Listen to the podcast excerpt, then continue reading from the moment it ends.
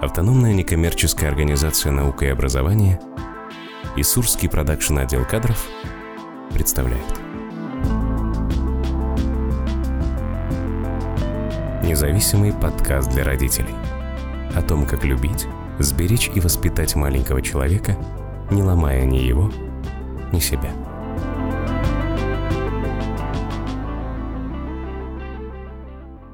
Добрый день всем. С вами независимый подкаст. У нас сегодня юбилейный 13 выпуск. Я считаю, что все выпуски должны быть юбилейными, почему бы и нет. И это психология общения со своими детьми. В студии у нас сегодня привычно ведущий специалист ОНО «Наука и образование» и бессменный ведущий Андрей Панферов. Итак, в гостях Бабкин Олег Александрович, ответственный секретарь комиссии по делам несовершеннолетних и защите их прав Пензенской области. И следующий гость – это Янина Анна, педагог, телеведущая и трижды мама. А голос за кадром это я, директор ОНО наука и образования Елена Панферова. А не надо было объяснять, просто это я, и всем понятно сразу. Это я, да. Так, у нас сегодня очень серьезный выпуск, который мы постараемся подать легко, но конструктивно. И тема выпуска — это деструктивное поведение подростков и его последствия. Ну, в общем, Будем разговаривать про хулиганов. Что такое деструктивное поведение, Ань, по-твоему? В моем понимании, да. это поведение, которое имеет негативные последствия для окружающих или для самого э, человека. Угу. Когда я думаю, что такое деструктивное, возникает слово конструктивное. Вот конструктивное это что-то созидательное а деструктивное что-то разрушительное. Деструктор там и так далее, вот это все. То есть, когда э, человек что-то разрушает, вот это самое деструктивное поведение. Там еще полно разных э, таких э, терминов. Асоциальное, делинквентное, э, еще там полно вот таких, таких вещей, но, в общем-то, по-простому вот Угу. Деструктивно это так. Красиво зашел с конструктивного. Мне нравится, да. Всем угу. же понятно, да. Созидаем или разрушаем. Отлично, хорошо. Почему вдруг в этих прекрасных почему-то я на вас посмотрел, сразу у нас здесь сидят три замечательных молодых человека, в этих прекрасных людях возникает деструктивное поведение. Мне позвонила здесь недавно женщина, которая говорила о том, что был такой хороший мальчик, похвальный лист, и все такое. И там ты там выступал, и все такое. А сейчас он просто сломался. Почините, говорит женщина. Ну, у меня сразу такой, знаете, смартфон, да, что там, приводите, сейчас мы его там подредактируем, вернем обратно. Так же не получается. Почему они становятся деструктивными? Понятие разрушения, оно там включает в себя много разных понятий, понятие агрессии и все прочее и так далее. Просто если откатить э, в самые такие базовые психологические штуки, то вообще в ситуации э, рискованной, в ситуации какой-то вот агрессивной, ну, к любому к животному, к человеку, есть три базовых таких функции. Вы все знаете, ребята, может быть, даже тоже знают, это бей, замри, беги. Да? То есть, mm-hmm. когда вот ситуация какая-то вот напряженная, агрессивная, ты либо нападаешь, либо прячешься, либо убегаешь. И, в принципе, э, поведение, в том числе деструктивное, зависит от того, какая ситуация вокруг. Угу. То есть, э, и, соответственно, таким образом человек реагирует на ситуацию. И если он начинает разрушать, просто он э, э, базовая какая-то опыт его, этого человека, только такой. То есть он не умеет на ситуацию вызова какого-то, агрессии, вести себя по-другому.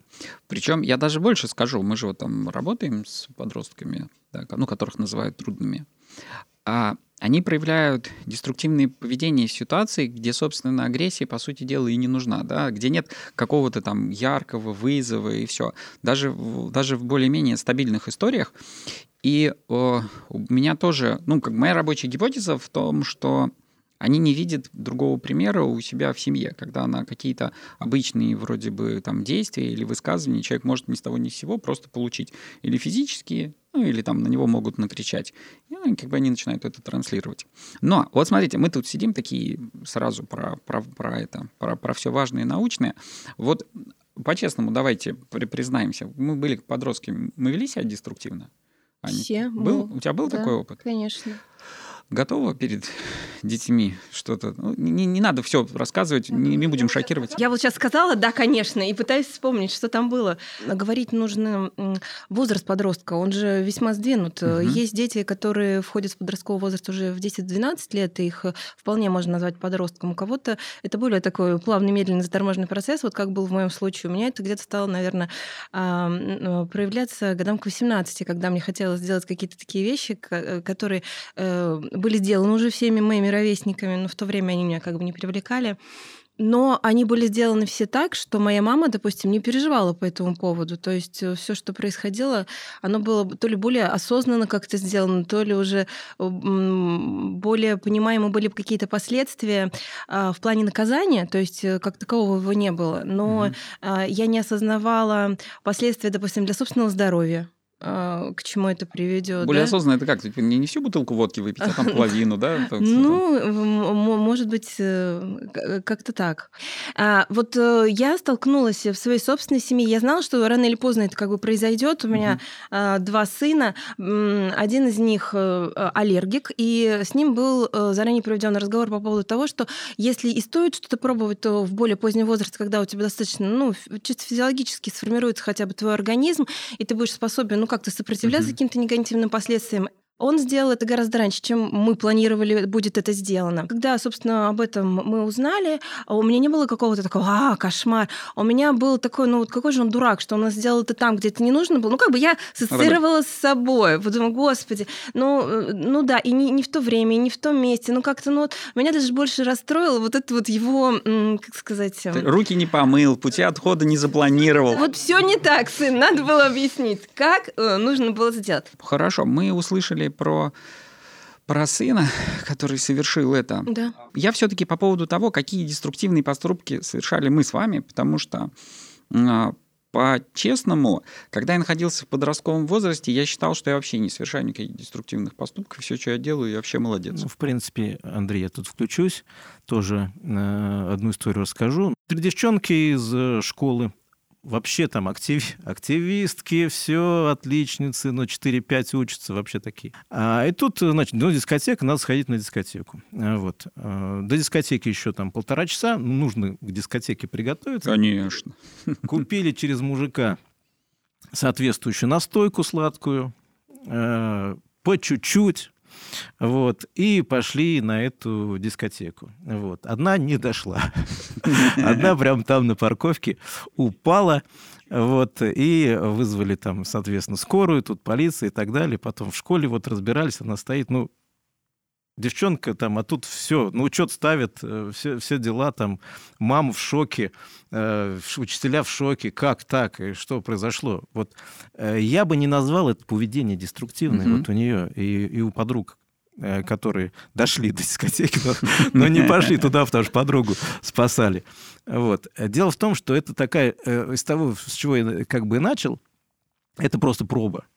Это просто проба правил, вот среда, который, в которой мы живем, вот, она состоит из определенных правил, и для того, чтобы понять, среда это агрессивная или не агрессивная, э, ребенок, он пытается э, что-то делать э, и, и понимать, будет за это атата или наоборот за это будет э, шоколадка. То есть вот такие, такие пробы, они э, начинают э, тех, которые мы просто не замечаем, они вот там раз, прошло, все нормально, у него там отложилось, все, он так себя дальше там и ведет. А есть какие-то, которые всплывают на поверхность, и вот они вот как вот она вот попробовала, в, как бы и метафорически и так, алкоголь. Вот теперь я уверен, что учитывая, что на такой вот несколько этих глотков алкоголя когда вот так у нее все произошло и в медицинском, она действительно потеряла угу. сознание, там была в реанимации, очнулась там вокруг трубки, врачи и все прочее, это вот по, по здоровью.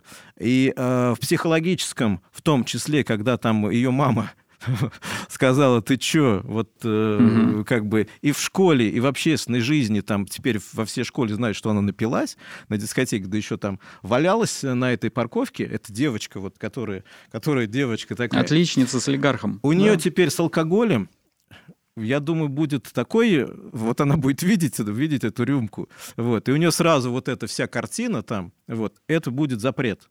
Вот. Я бы не хотел, конечно, каждому через это проходить, но с другой стороны, у нас вся наша деятельность, она вот на, мы проверяем и эмоционально вот смотрим. Потому что не все дети, которым будет предложена та, э, сигарета, возьмут ее и, и будут вот э, как флагом размахивать, да.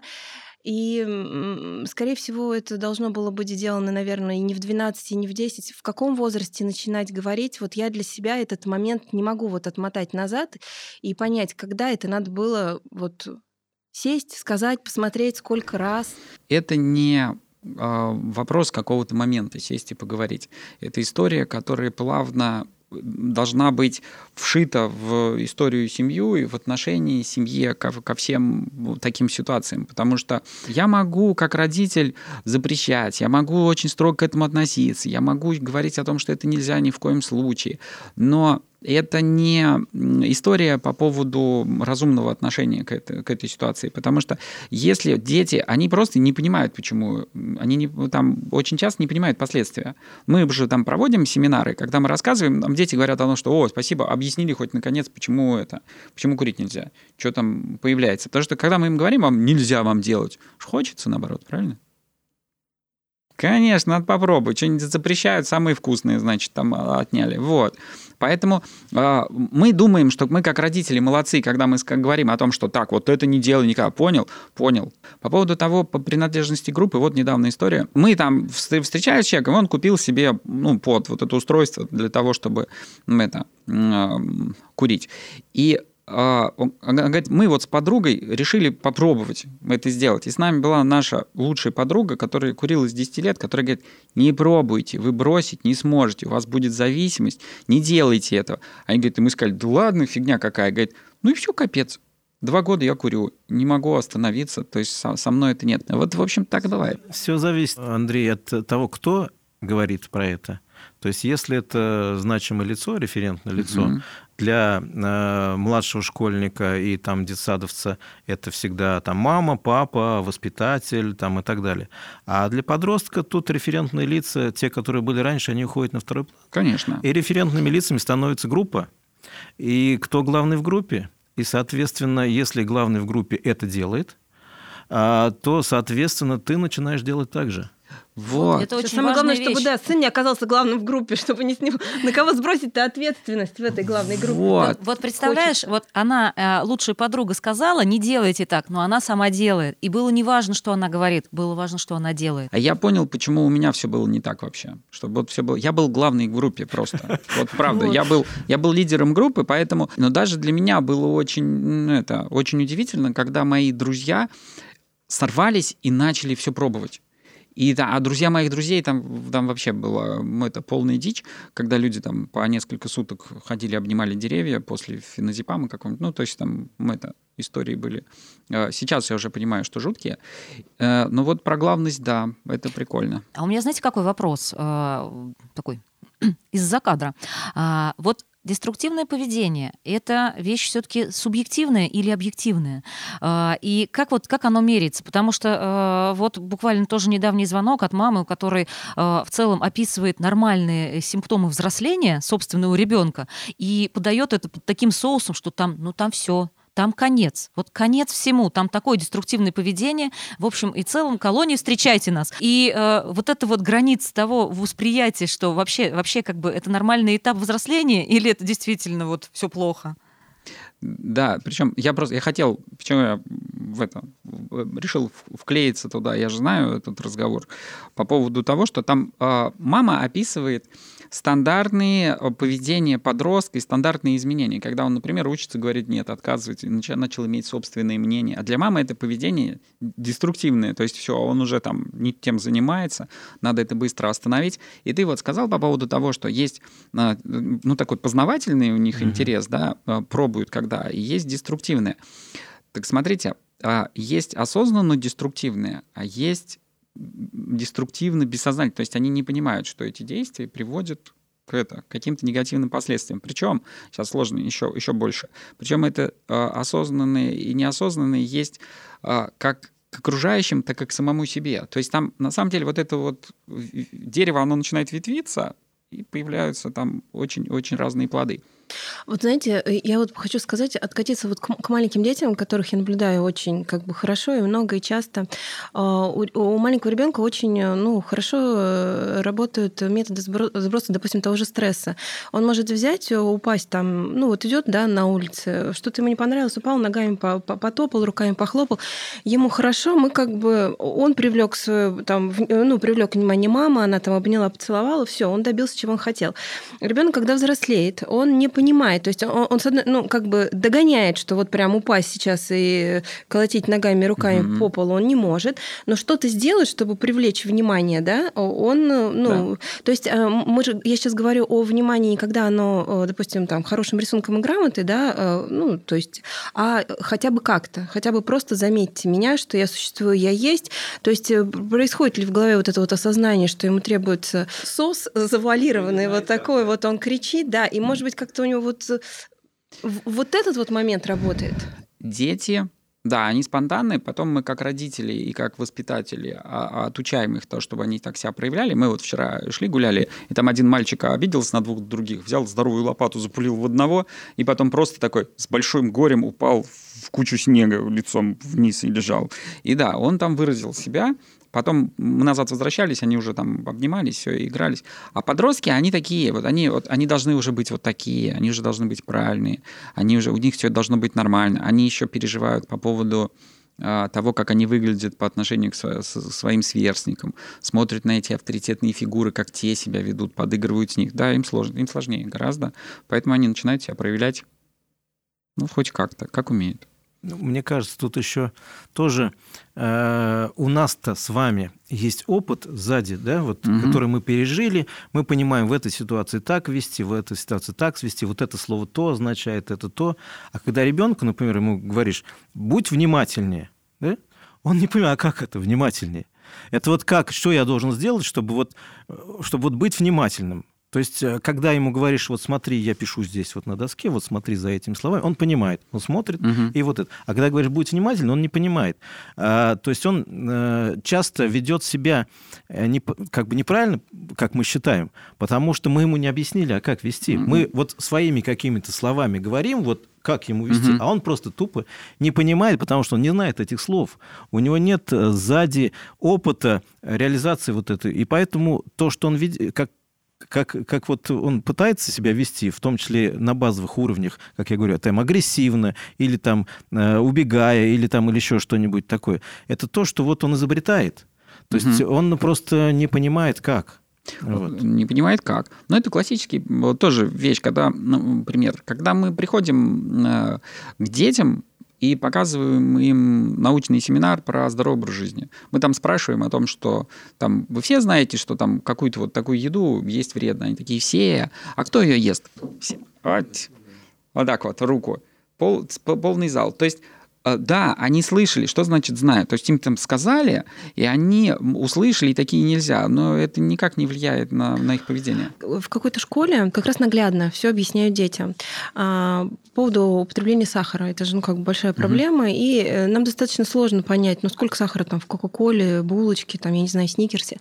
И там сделали э, какой эксперимент. Пошли, купили продукты в магазин, и вот прям высчитали, вычитали там по составу, сколько чайных ложек сахара находится в каждом из продуктов э, вот в эти маленькие зип-пакеты насыпали и сделали такую инсталляцию. Условно, вот здесь вот шоколадка, вот здесь пакетик с количеством ну, вот, э, сахарных ложек, вот здесь там газировка. Угу.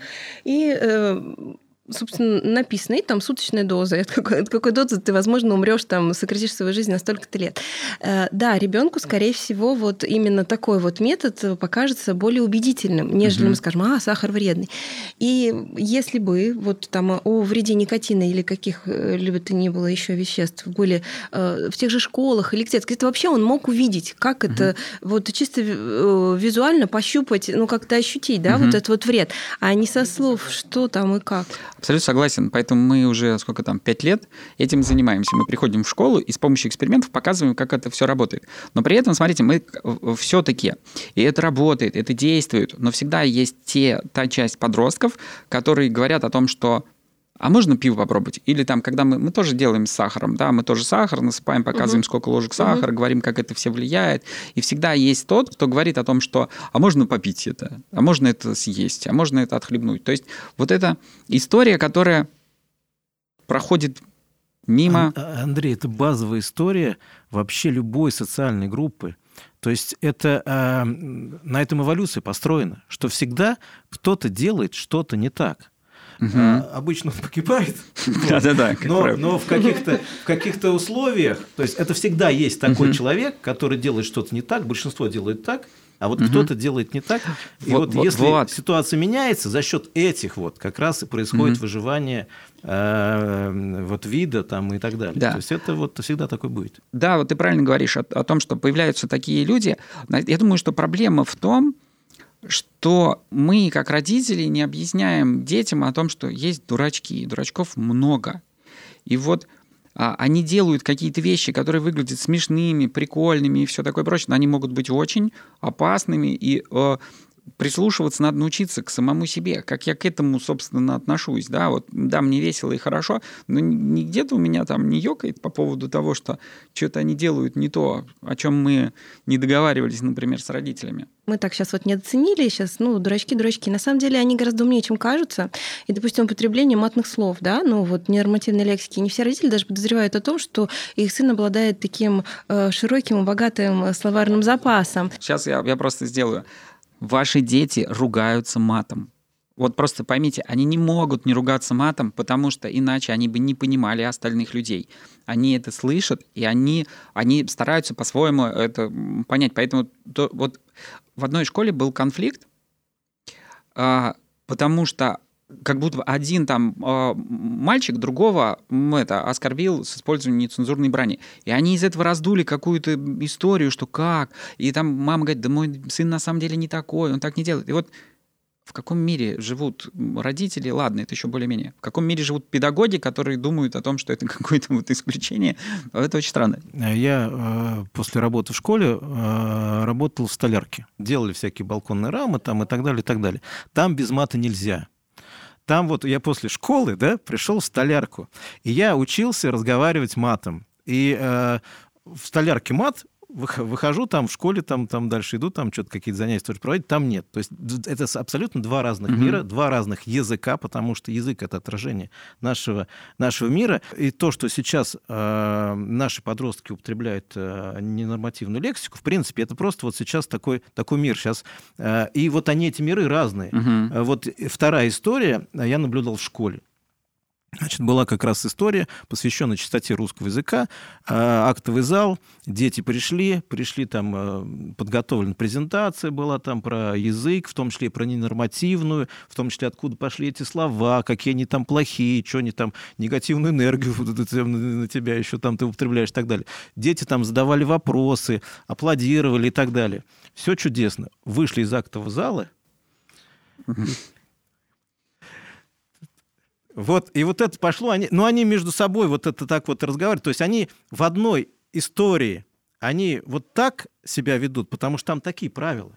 А угу. в другой истории они себя ведут вот так и так разговаривают, потому что здесь такие правила. Вот смотрите, мат, а, деструктивным он является поведением или нет? Это же в зависимости от того, а, понимает ли человек, э, когда он его использует, да, потому что он становится деструктивным, если он начинает его использовать там, где не нужно, и он таким образом, например, там теряет э, там социальные очки, и его карьера куда-то вниз уходит, да, он отпугивает от себя там, возможно, какую-то прекрасную даму, там, не, не женится, ну, то есть вот тогда да. Поэтому деструктивность, она ситуативна в данном случае в том числе.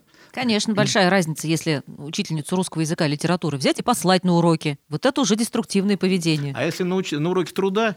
Ну, там, там наверное, уже... просто как бы в рамках общения э, межличностного, видимо, ты выразил как-то нежелание, видим, или какое-то другое мнение относительно того, куда гвоздь забивать, или, не знаю, там. Косяк огромнейший многих родителей в том, что они пытаются сделать из себя вид, что они лучше, чем они есть на самом деле. Вот они просто такие, что идеальные, что раз ты учишь, у тебя все должно быть прекрасно. Но это со там. стороны, как правило, это окружающие да, да, докидывают. Конечно, да, они такие, и они думают о том, что так правильно и так надо. Я вот сейчас к родителям прихожу, провожу собрания родительские в школах, да, и я им говорю о том, что, смотрите, вот несмотря на огромное количество педагогических, психологических образований там в нашей семье с женой у меня, что мы косячим сами, и наши дети тоже вытворяют там какие-то вещи.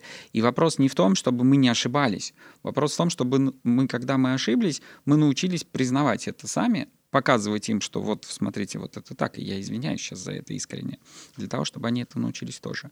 Так, мы вас спрашиваем, вы видите, не называя имен и фамилии, что среди ваших сверстников есть те, кто регулярно совершают деструктивные поведения? Ну, у меня прям друзья в классе есть, которые... Угу. Ну, как бы ты на них смотришь и понимаешь, что у них уже будущее, оно предопределено за счет их вредных привычек. Угу. И как бы... Ну, ты понимаешь, что этот человек с тобой, вот, ну, школа закончится, все, он тебе потом, ну, в жизни как бы зачем будет нужен? А так ты с ним время просто проводишь, и все. Угу. И вот еще вопрос. Если человек дурачок, его как лучше, ну, сделать не дурачком? Показывать идеальный пример или, наоборот, самый плохой? Как ему будет понятней, что он что делает не так? Хороший вопрос. Ну, тут не пример. Тут вопрос в том, что а, человек изменяется в рамках какого-то своего поведения. То есть, э, когда вот э, в какой-то группе что-то происходит, ну, не знаю, там в поход идут люди, да, вот, и, соответственно, сколько ты человеку не говори, будь таким, он не изменится. Он изменяется только когда под влиянием ситуации и смотрит, как, что делают люди, которые для него значимы, и сама ситуация, что делать, чтобы в этой ситуации ты получил какие-то бонусы и э, не получил какие-то минусы. Вот, соответственно, для этого человека нужно попробовать э, вовлечь его в такую ситуацию, где его вот это вот э, поведение деструктивное, которое ему раз он себя так ведет, значит, ему какие-то бонусы, э, какие-то от друзей или э, сам, сам, самосознания, не знаю, какое-то что-то происходит, нужно его вовлечь в такую ситуацию, где его вот это поведение будет, э, ну, как бы не приносить ему очки. То есть он тогда поймет, что здесь на такие, такое поведение не пляшет, нужно по- по-другому изменяться. Вот. Вот только так можно каким-то образом повлиять на, на это. То есть, если ты реально хочешь его вытащить, оттуда вот э, из, из, из, из, этого, из этой модели поведения, нужно ему предложить другую. И туда как-то за, завлечь, поместить, чтобы он там э, остался и э, принял другие модели поведения. Вы в разных же классах учитесь, правильно? Ну, я учусь со Стасом в классе, Ирамир отдельно. Ага. А в вашем классе есть дурачок? Ну, вот просто, ну, вернее, вот тот такой деструктивный, который лезет туда, куда вообще не стоит никогда. Да, у нас в классе есть один человек, он старше всех нас на год. И он, наверное, уже перепробовал все, что можно. И я думаю, никто с ним, кроме таких же людей, как он, не стремится гулять, потому что каждая его прогулка заканчивается валянием под забором. Угу. Вот. Понятно.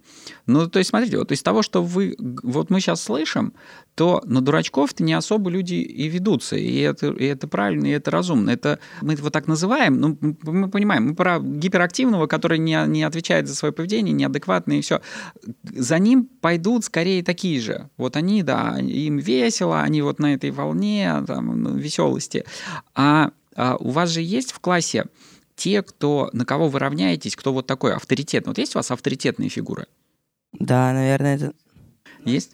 Наш староста, он хороший человек. Угу. Да. А то мне здесь одна девочка сказала о том, что, говорит, получается так, что вот я гуляю с теми, кто это, кто курит и выпивает. Но вот те, кто у меня, говорит, знакомые не курят и выпивают, они скучные, неинтересные люди. Я говорю, я уточнил. Я говорю, а ты считаешь, что это происходит потому, что они не курят и выпивают? Они говорят, нет, просто так совпало, что вот с ними мне неинтересно и скучно. А поэтому мы, как родители, может нам обратить внимание на то, мы это, нашему ребенку-то есть с кем дружить, кто вот это, кто не идет по деструктивному пути. У вас есть вот с кем вы дружите, компа компания? Ну, с кем дружу, наверное, нет. Тех, у кого не было деструктивных поступков – но в классе есть люди, они, мне кажется, вообще просто ангелы, и ни одни поступки плохие не совершали, но с ними не так интересно общаться. Ты не находишь. Фигня. Как это происходит? Почему? Нет темы для общего разговора, потому что ты привык к другим людям, и что они также могут совершать деструктивные поступки, как и ты. Такой факт. А, значит, э, в прошлом году у нас 8 несовершеннолетних покончили жизнь, покончили жизнь. То есть это завершенный суицид, и 60 попыток было. Mm-hmm. Вот. А на начало нулевых, скажем так, э, суицидов было 1-2, ну и в основном это вот из, это было там 17, 18 э, лет, э, любовь там несчастная, mm-hmm. еще что-то, вот, в общем, такие причины. А сейчас причины совершенно другие, ну и такие тоже есть. Но я к тому, что растет количество суицидальных попыток, и вот, э, ну, что дети уходят из жизни самостоятельно, принимая решения. И это еще у нас Пензенская область благополучная в этом плане, в смысле вот по, по цифрам, там в Новосибирске там вообще 28 э, и так далее. Вот. Мы анализировали ситуацию, семейную, искали причины, почему это происходит. Мое глубокое убеждение это то, что э, ребенок лишается вот связи, угу. связи решается. То есть мы живем в социуме и мы окружены различными связями разные, я так себе воображаю, там, толщины. С кем-то тоненькая связь, приятель, да, с кем-то по, по, потолще связь, это вот друг, с кем-то мощная связь, это мама, например, там, и так далее. То есть вот эти связи есть вокруг нас, и чем меньше этих связей, и тем, чем они слабее, тем меньше нас держит в этом мире, тем э, более мы думаем, что мы никому не нужны я пытался понять, что же, что же происходит, что, что найти, в чем причина, чтобы эту причину начать устранять, чтобы у нас такого не было.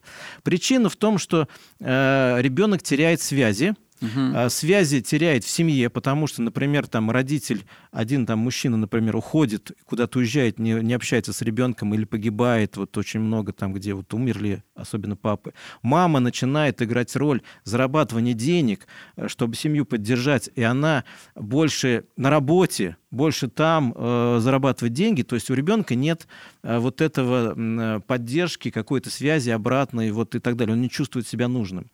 И, соответственно, он ищет где-то в другом месте.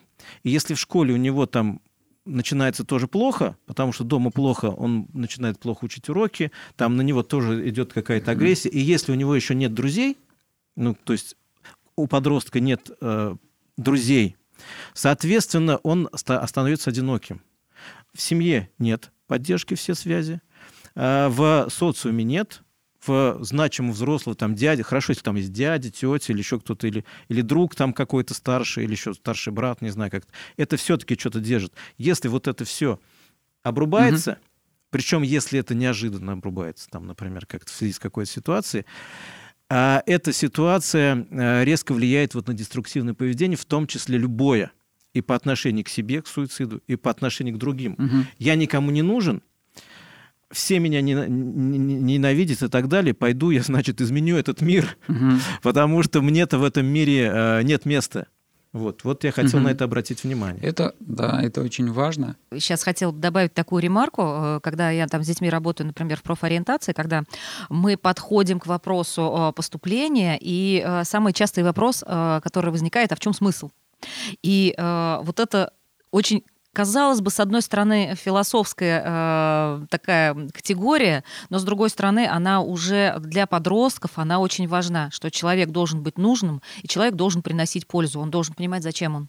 И э, вот если есть хотя бы какая-то вот, хотя бы какие-то минимальные истории, в которых э, вот этот вот, ну, как бы наш юный человек принимает участие, где он чувствует себя нужным и важным, он уже, ну, как бы, он не пойдет уже куда-то в разнос, он не пойдет в какие-то деструкции, потому что, э, как бы, это такая наша человеческая очень черта, которая, она она не возникает, как там, я не знаю, в кризисе среднего возраста, она всегда нам присуща.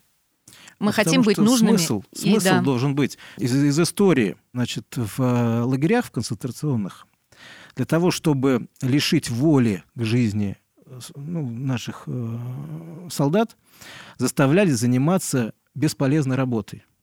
То есть они выкорчевывали камни в одной стороне, вот на этих тачках вот тащили в другую сторону, там складывали вот Потом, mm-hmm. когда отсюда вся гора перенесена туда, они таскали это все дело обратно. Вот этот бесполезный труд, никчемный, за, э, из последних сил, а, он а, ломает волю. То есть, когда не знаешь, для чего ты делаешь труд, Почему у нас население многое выпивает, да, начинает алкоголь, mm-hmm. антидепрессант? Потому что а, депрессия, депрессия от чего? Потому что ты не видишь смысла своей жизни.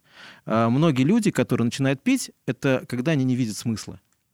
А если у них появляется смысл чему-то, достижению, ребенок появляется, например, да, в семье, или там работа появляется, на которой вот ты там можешь самореализоваться, или в компанию попал, где там вот тебе там э, есть смысл находиться. Когда появляется любой смысл, тебе не нужны вот э, какие-то заменители, антидепрессанты, алкоголь, наркотики или что-то другое. Смысл очень важен э, в жизни человека. Вот. То, что меня удивило на последних двух группах с подростками. Когда они там собираются, я говорю, ну про что будем сегодня? Ну давайте, говорю, там скоро весна, отношения между мальчишками и девчонками, вот это вот. Они такие говорят, нет, а можно про смысл жизни? И там второе занятие, они говорят, а можно про духовность? И это, это вообще неожиданно, это очень классно, и это там, для меня про большое доверие и ко мне, что они со мной так про это разговаривают. Поэтому вот мы в семье хоть раз рассуждали со своими детьми про смыслы жизни. А мы их расспрашивали, какие они видят, что вообще они существуют, смыслы жизни, какие мы видим. Для того, чтобы хотя бы наш ребенок задумался о том, что да, ведь есть какие-то смыслы в чем-то может очень поспособствовать э, обретению вот, этих, вот этой поддержки. Вот связей да. внутренних э, в семье, которые уже э, не дают человеку куда-то там скатиться в какие-то истории не очень хорошие. Потому что я считаю, что это очень, ну, такие очень одни из важнейших разговоров про мечты, про смысл. Я бы вот добавил такую штуку. Мы перешли к, такой, к теме по поводу семейных отношений э, внутри родителей и детей. Дело в том, что э, не только мы не понимаем детей, но и дети не понимают нас. Конечно. Они, мы с ними не общаемся на эти темы, вот смыслы жизни, какие-то другие. То есть э, я тоже с такой столкнулся, когда мне ребенок на день рождения подарил книжку, э, которую считал, что вот эта книжка мне точно понравится – а я понял, что это вот вообще какая-то скандинавская сага, то есть она меня воспринимает как вот какого-то вот умную какую-то голову, которую вот я все время странно, правильный странно, там, да. ну да, вот, и она мне вот дарит совсем не то, что я бы хотел от нее получить, то есть она, она-то думает вот это вот как раз то, то есть получается, что э, не дети, а нас реальной картины не видят, не, не видят нас другой обстановки, кроме семейной, там угу. какие-то мысли.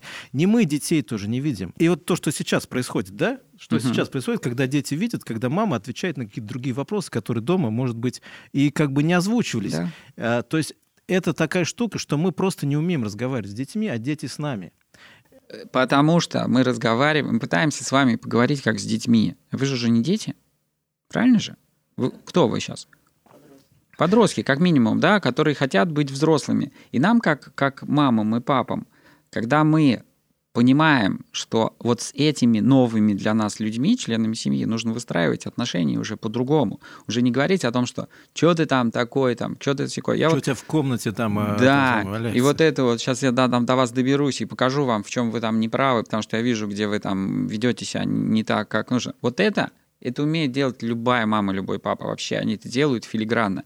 Чем мы таким образом э, пытаемся воспитать, когда мы фиксируем внимание человека на то, какой он нехороший? Если вот сейчас вот у меня появится тот, кто мне будет постоянно говорить о том, в чем я косячу, и он будет правду мне говорить о тех моментах, где я днем что-то делаю не так, то через месяц мне понадобятся антидепрессанты. Просто. Потому что, ну, блин, он же прав, и я увижу все эти Причем истории. это значимый для меня человек. Конечно. Говорит, это самый важный. Это одна из важнейших вообще э, вещей. Если мы своих детей поддерживаем в том, что у них получается, и мы не забываем об этом говорить, э, мы не забываем э, как бы э, их в этом еще больше укреплять, вот, а, а мы тем самым делаем, знаете что? Мы позволяем им накопить еще больше энергии для того, чтобы э, справиться с какими-то вещами, которые у них не получаются, которые у них получаются плохо. Знаете, вот мы когда приходим, например, ребенку говорим, что вот у тебя вот здесь вот так вот не получилось, вот это вот все плохо, да, да он и сам все знает, прекрасно, взрослый человек. Но э, зачастую как бы можем у себя спросить. Иногда просто нет сил что-то сделать. Вот. А добавить вот этих сил, когда поддерживаешь вот то, что, то, что у него получается, то хорошее, что в нем есть, а, вот, вот это вот такая ну, важная очень задача, угу. которой стоит пользоваться. Я с тобой абсолютно согласен. А еще плюс мы забываем, мы не думаем о том, что наши дети Они не понимают, они могут не видеть, в чем они хороши, они просто не умеют на это смотреть. И если мы, как родители, им не показываем, ну, нам кажется, ну, это очевидно, да, вот это он делает нормально, да, там, вот он стихи какие-то там сочиняет, там что-то еще, там, и мы ему не говорим о том, что, слушай, классно, смотри, ты умеешь делать то, что другие не умеют делать. И он тогда это увидит, и он поймет о том, что, о, это какая-то база, на которую я могу опереться уже. Я что-то умею в этой жизни делать, как взрослый человек. Супер же будет. Я бы еще хотел такую штуку добавить. Конечно, можно говорить, э, там, типа, поговорите с детьми и обратите их внимание на все позитивное. Вопрос в системности этих, этих технологий, потому что вот если взять за правило, ну, как, как зарядка, не знаю, как, как умывание, 15 минут в день, с ребенком я общаюсь, вот глаза в глаза, вот как-то не просто там вот я там. Угу. Ребенок, во-первых, будет знать, что да, я сегодня обязательно с мамой поговорю. Ну, то есть обязательно ей расскажу все новости. То есть появится традиция, раз вы, вы будете узнавать о ребенка с разной стороны, ребенок про вас будет узнавать с разной стороны. Вот эти внутрисемейные какие-то вот традиции, э, какие-то вот структурность такая, она позволяет э, микроклимат в земле сохранять нормальный. Просто вот эти связи, они не рвутся, не истончаются, не, не углубляются и вовремя восстанавливаются. Вот это э, всем родителям важно знать. Вот пусть их, они какие-нибудь элементарные, вместе там книжку читать или еще что-нибудь такое. И ты здорово сказал по поводу социальных связей и контактов, но э, я учу детей, которые приходят, подростки, тому, что окружающие неожиданно могут исчезнуть по разным причинам. Ты можешь поругаться, кто-то там бывает умирает, кто-то еще что-то. И э, если человек не умеет опираться на самого себя, если он сам не может, он, просто у него нет опыта поддерживающего для самого себя, то тогда, конечно, ему будет тяжело, потому что расстался с любимым человеком, да, и все, это же трагедия. Если ты сам себя не можешь поддержать, все, до свидания. Поэтому мы, как родители, можем сделать две классные вещи. Научиться поддерживать своих детей и научиться поддерживать самих себя, потому что все родительство начинается с внутренних историй. А, вот, о чем я хотел обязательно сказать. Ну что, отлично. Я считаю, что прекрасная беседа получилась. Я благодарю всех, кто к нам пришел, всех гостей. И, в общем, было очень приятно пообщаться. Приходите к нам еще. У нас много интересных тем. Да, с удовольствием. Вы очень это вы такие вы очень активные, очень разговорчивые и правильно разговорчивые. Мне, мне нравится. А мне нравится, что де- дети очень здорово. Для родителей это тоже прям такая, как психотерапия сеанс, да, не знаешь, как он ответит. И как классно, что дети могут себе позволить ответ «я не знаю». Вот мы же пытались как-то да. родить ответ, да? Мы-то все знаем, а сейчас мы сейчас и, и случай вспомним, и всем расскажем, и покажем. Угу. А они, ну, надо время, надо подумать, я не знаю, я не хочу, не буду, а пока вот так. И вот как-то прям, это не зависть, а даже с гордостью, что слава богу, что в этих детях это пока еще есть, и дай бог останется.